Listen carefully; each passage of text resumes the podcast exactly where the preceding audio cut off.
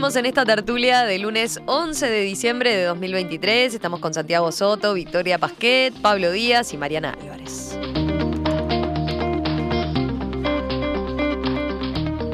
Cruzamos el charco, nos vamos a hablar de otro de los temas del fin de semana. Javier Milei asumió ayer como nuevo presidente de Argentina y confirmó su decisión de llevar a cabo un ajuste fiscal drástico y rápido para empezar a salir de la grave crisis económica que afecta hace años a ese país. En su discurso inaugural, hablando directamente a sus seguidores en las afueras del Congreso, Milei sostuvo que no hay alternativa al ajuste.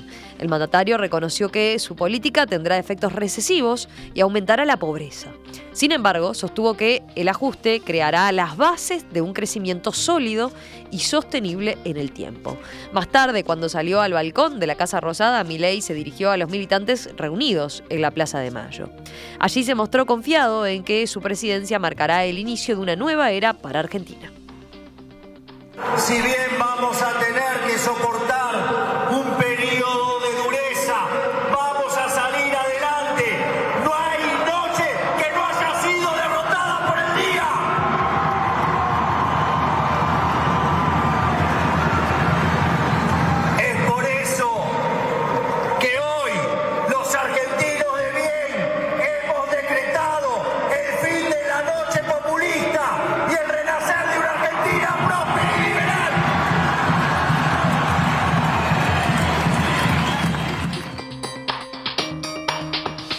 Durante la jornada de ayer, Milei firmó su primer decreto de necesidad y urgencia, que, entre otras cosas, reduce la cantidad de ministerios de 18 a 9.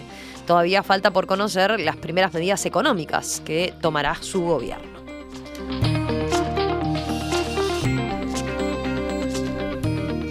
Bueno, ¿qué les dejó estas eh, primeras eh, consideraciones ya como presidente, ¿no? Como presidente habiendo asumido.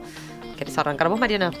Eh, mira, estuve mirando ayer, justamente seguí todo lo que fue el tema de la Asunción y, y en comunicación en, directo con muchas eh, amigas, donde mm, vi, vi muchos gestos, el primero de los cuales tiene que ver con el, el no haber hablado en el, en el Congreso, ¿no?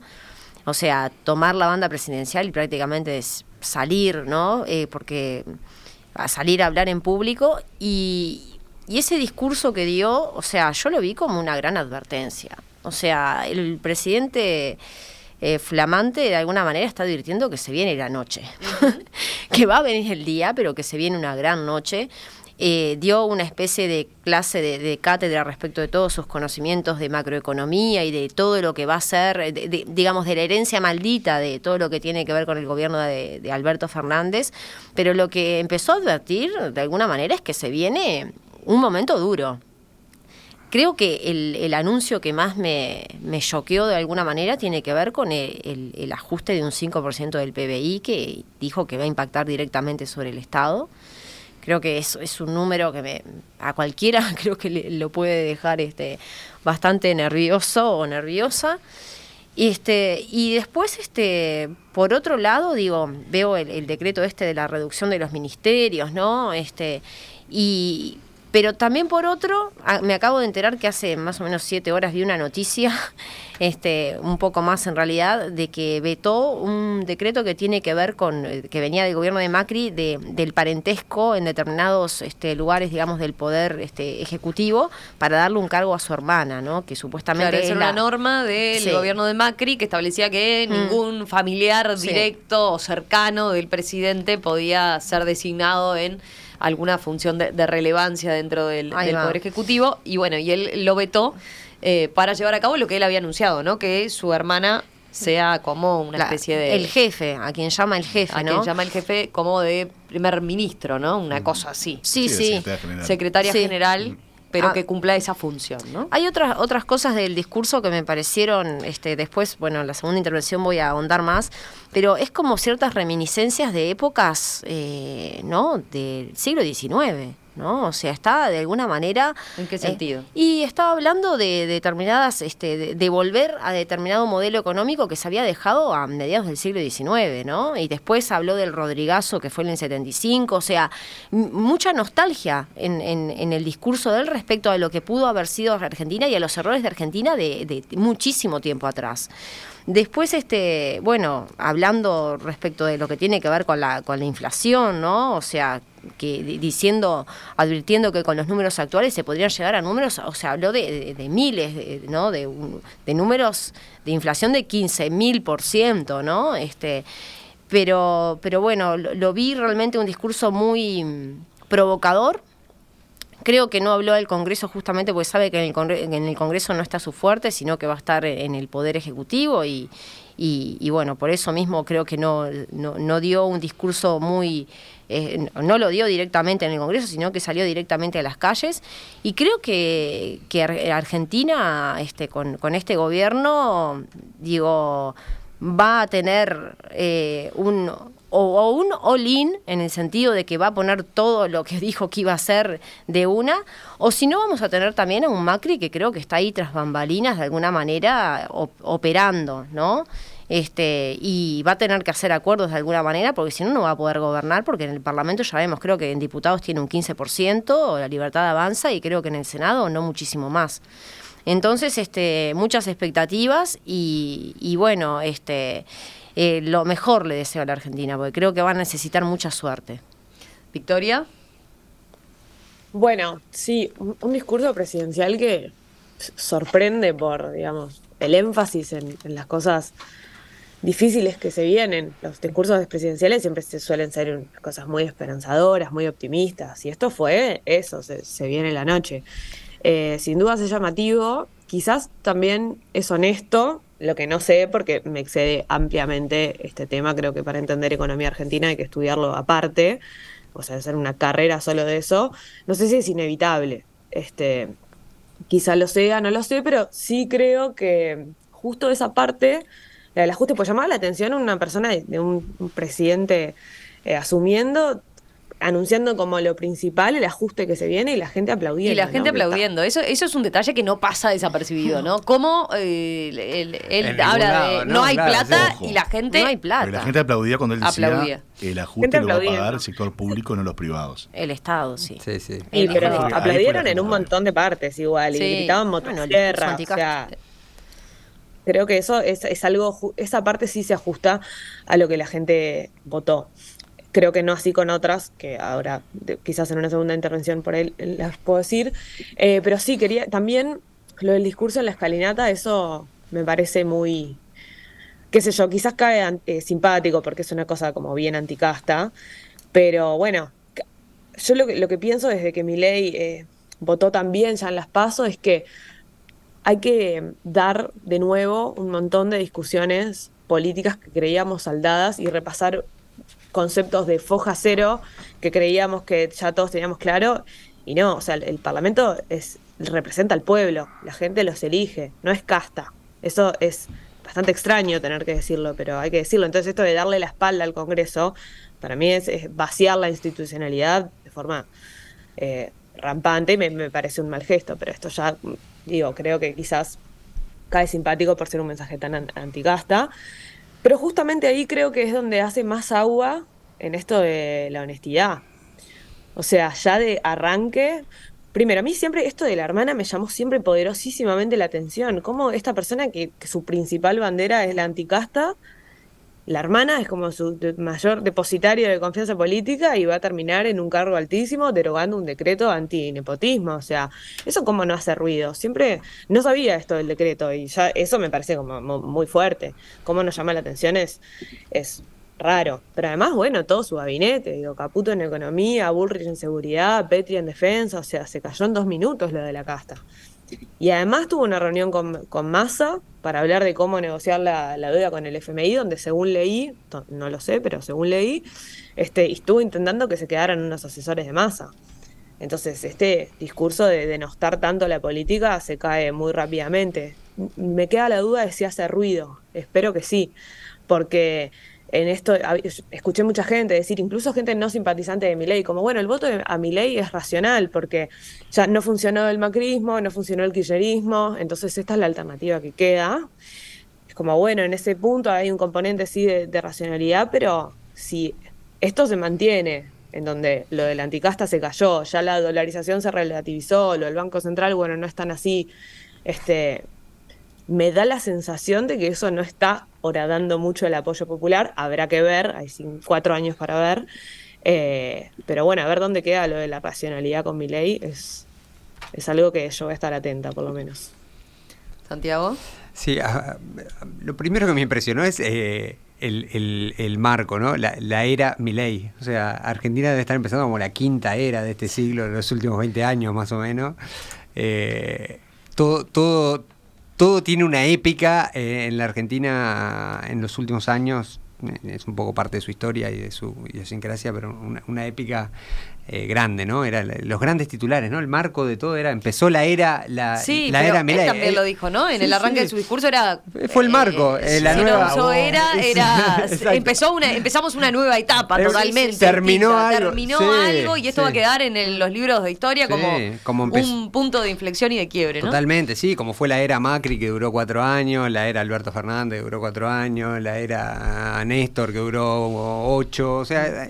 Argentina está eh, parecería estar siempre arrancando una, una, nueva era y, eh, o cuando uno cuando uno no la ve empezando una nueva era eh, lo ve decepcionándose de la anterior digamos pero como que eh, a uno le queda un poco la sensación de que de que la Argentina ha, estado alternando en ese en ese estado de ánimo hoy por hoy por un largo tiempo. Y yo creo que en parte eh, mi ley es, producto, digamos, de, eso, digamos, ¿no? Del desencanto con diferentes, digamos, opciones políticas que habían gobernado Argentina y no le habían encontrado eh, solución, no le han encontrado solución a, mm, aspectos muy centrales de la economía argentina, en particular lo que tiene que ver con el crecimiento económico y con la inclusión. O sea, realmente Argentina eh, llega a esta situación, mi ley no, no, sale de abajo de una piedra, hay una sensación hay una sensación de hastío con las políticas eh, previas. ¿Hasta cuándo que te aplaudan en la plaza es un ajuste y va por el Estado?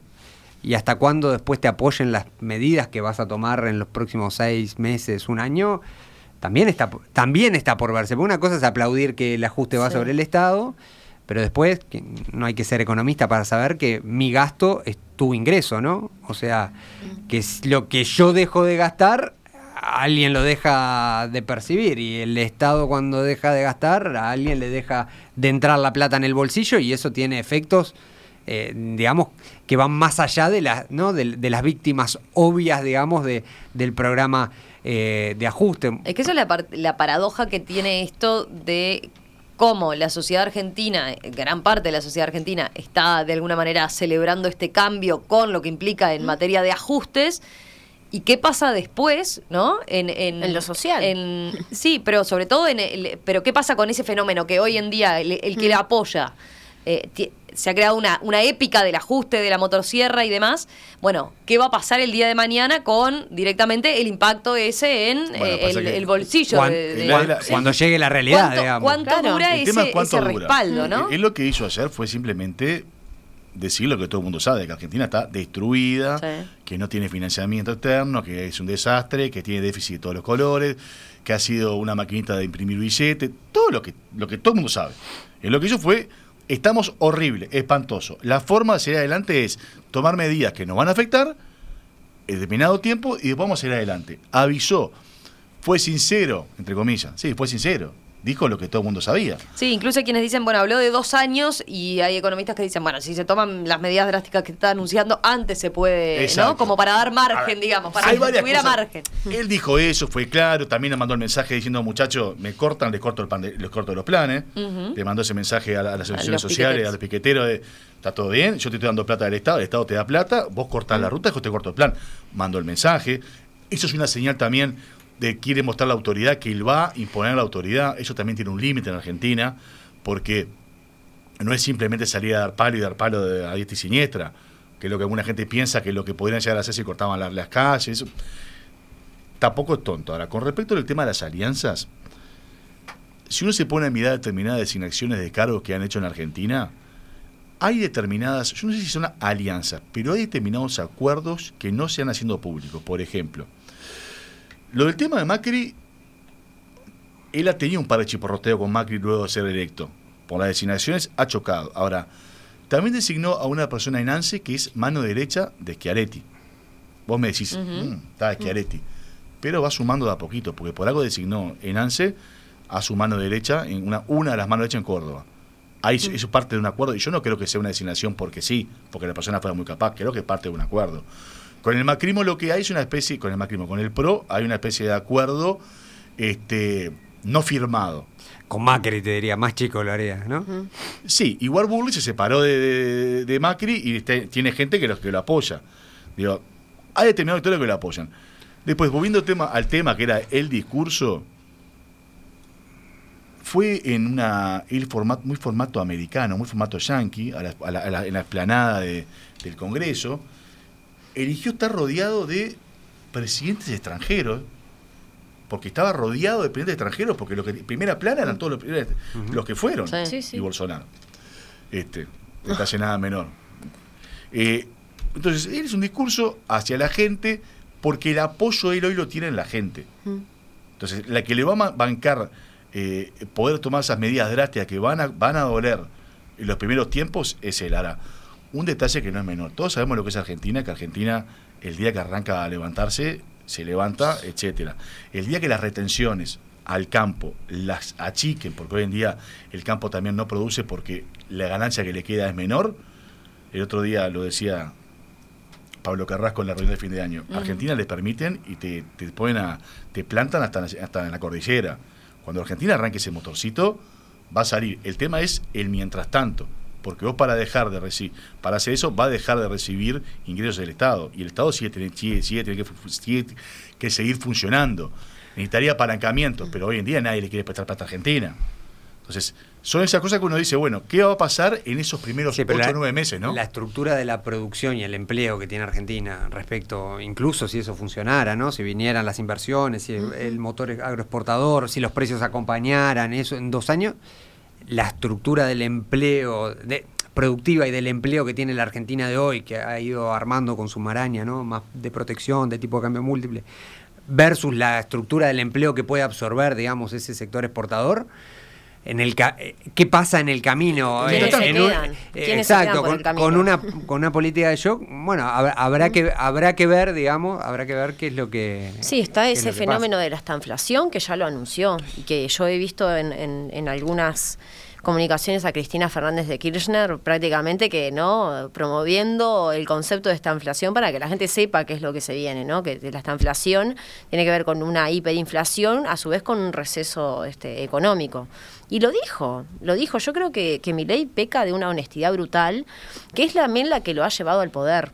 ¿No? Porque las personas justamente hartas de los dobles discursos, de, de la corrupción, harta, harta de, de- de la politiquería, digamos, eh, mentirosa, este, de alguna manera toda esta honestidad brutal que, que, que nos deja, por lo menos a mí como uruguaya, acostumbrado a otro tipo de política, nos deja un poco este, choqueados, él eh, se hace de eso, como, como decía Pablo recién, se hace de eso para tener el apoyo popular, porque le, le está diciendo a la gente lo que sabe que va a pasar. Pero por otro lado, yo lo que digo es, en eso, eso que decía Santiago recién, en- en- entre que sucede esa, eh, entre que viene ese nuevo día, ¿no? Y en esa noche, Argentina sabemos que tiene un historial de no hace 20, hace un poquito más de 20 años, de sacar presidentes en helicópteros, ¿no?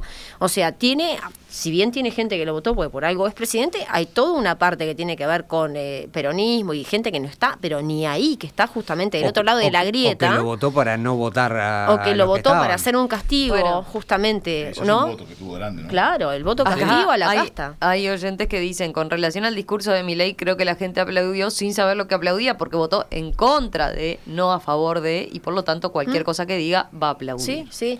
Y además en el discurso de, De acuerdo. de- digo una cosita más y termino, habla de que esto, estas medidas que va a tomar van a afectar el nivel de empleo, van a afectar el salario real, van a afectar a la pobreza y que va a traer indigencia. Lo advierte y lo dice. Yo digo, la gente se va a quedar, el argentino promedio que sabemos, ¿no? Este que hay piqueteros, ¿se van a quedar este tan tranquilos frente a todo esto? Eso el tiempo lo dirá. Igual yo discrepo contigo que cuando vos decís mm. esa honestidad, esa peca de honesto, no, esto es para mí parte de una estrategia que está utilizando. Ajá. Es una estrategia de decir, esto es un espanto, estamos horribles, estamos destruidos. Es un aprendizaje, entre comillas, de Macri. y para salir de esto vamos a tener que tomar medidas duras, porque si no somos medidas duras, nunca vamos a salir de esto. Y Argentina hoy en día está espantoso, la gente sabe que es horrible, tiene inflación, hay un desempleo enorme, hay pobreza gigante, y la gente dice, bueno, a ver, capaz que es la salida. Eh, para mí no, no peca, él está haciendo todo, es una estrategia. Es una estrategia pura de Dios, para tomar medidas drásticas que van a sentirse duras estos primeros ocho meses. Pero yo me refiero a la honestidad esa brutal en el sentido de decir, se vienen tiempos duros. O sea, y lo dice, o sea, y lo dijo en la campaña. o sea, entonces, este, políticos que te digan, miren que conmigo se van a venir noches oscuras o este, se va a venir un ajuste tremendo y voy a pasar la motosierra y todo eso, eso. en, eh, realidad lo que se viene es, se va a continuar la noche que estamos teniendo. No es que se venga noche más oscura. Bueno, no, no. Plantea, que va a ser, que va a ser mucho, que va a ser mucho peor, ¿no? y sí, que pasar de 45 de pobre a 55, digo bueno, ojo, pero mm, la pobreza en Argentina siempre ha estado, hace mucho tiempo está en niveles, ¿no? Están hablando de niveles más, más... Argentina tiene un nivel de, para tener una idea, cuando salió el gobierno de Macri, Argentina estaba en 39% de pobreza, o sea, los niveles de pobreza en Argentina eh, reflejan otra, digamos, una medición relativamente distinta que la, que la que tenemos nosotros en la cabeza.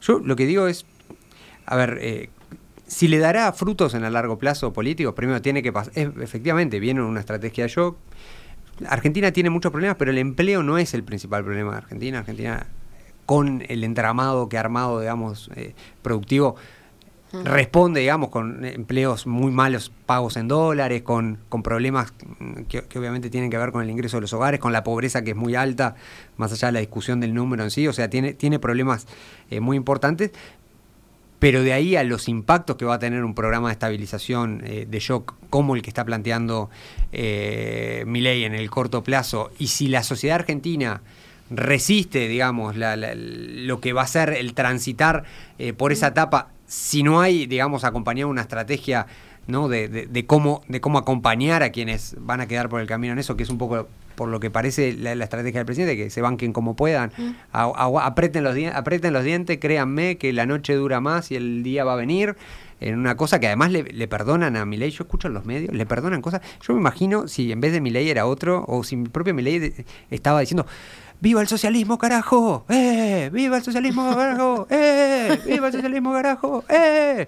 Yo quiero ver si. ¿Qué estarían diciendo de un discurso eh, de, ese, de ese estilo eh, si, lo estarían comparando con Hitler, si lo estarían comparando con Stalin, si lo estarían. ¿Qué estarían diciendo eh, de un discurso mesiánico de, las características que, planteó eh, que planteó Milley, que yo lo veo con, mucha preocupación, más allá de su estrategia económica, social ah. o, los, planteos políticos que está planteando.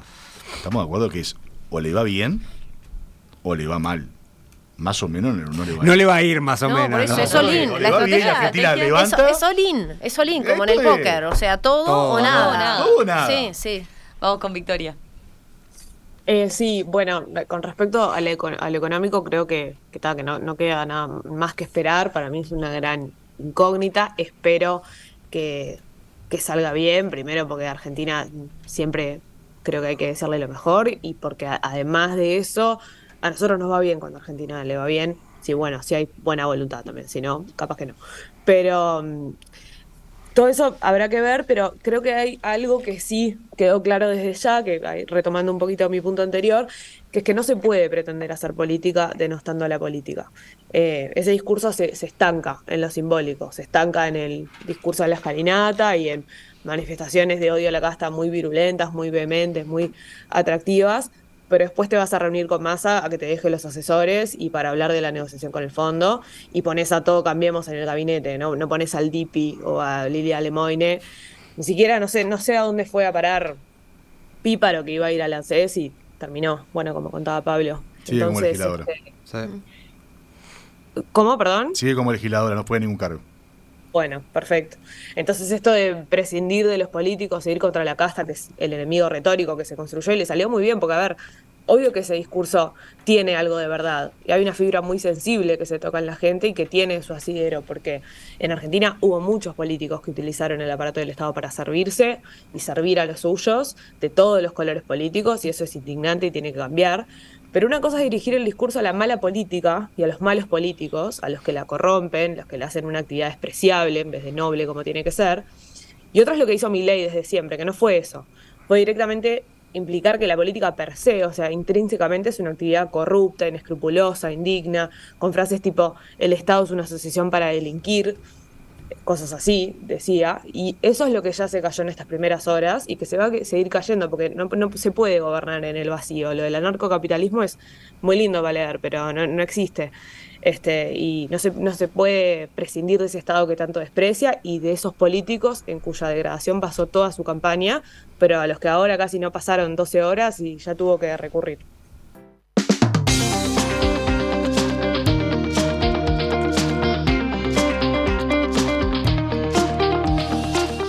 Pablo Díaz, Victoria Pasquet, Mariana Álvarez, Santiago Soto, gracias, ¿eh? gracias a los cuatro, como siempre, nos reencontramos en los próximos días, ¿les parece?